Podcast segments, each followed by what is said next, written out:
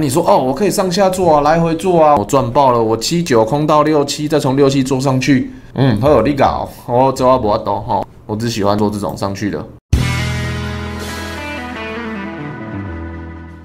洗盘跟盘整，这个大家都会遇到啊。像这个这样盘这么久，我不知道到底要不要出啊。啊，我这边没出，啊又下来又在弄我。这种的洗盘我就不管，因为没有筹码，这洗盘我不知道洗多久。不管它是在收还是在卖，你一定要等它确定它才会做嘛。所以这种的我不喜欢做，原因就是因为你可能等了半年、一年，短一点三个月都在这边震荡你说哦，我可以上下做啊，来回做啊，我赚爆了，我七九空到六七，再从六七做上去。嗯，好有力搞，我这我不懂哈，我只喜欢做这种上去的。那洗盘基本上会分两种，假跌破，还有盘整区间。假跌破也分两种，一种是盘中假跌破，就是盘中它有跌破，可是没有跌破收个影线。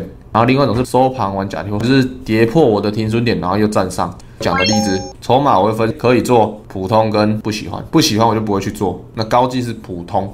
像它这种，我都知道它往上走，可是它会慢慢涨涨，慢慢涨涨啊，结论还是往上，这个我就不太喜欢，因为它会比较牛。如果今天真的没有标的，我才会做这个啊，有标的我不会做这个啊。如果你今天都没有标的可以挑，只有两种状况，第一种就是你买的标的一直喷喷喷喷喷，那你只会赚钱，你也不会出场。第二种状况就是我们只做多，它这种一直跌跌跌跌跌，我们一定没办法进场，那代表什么？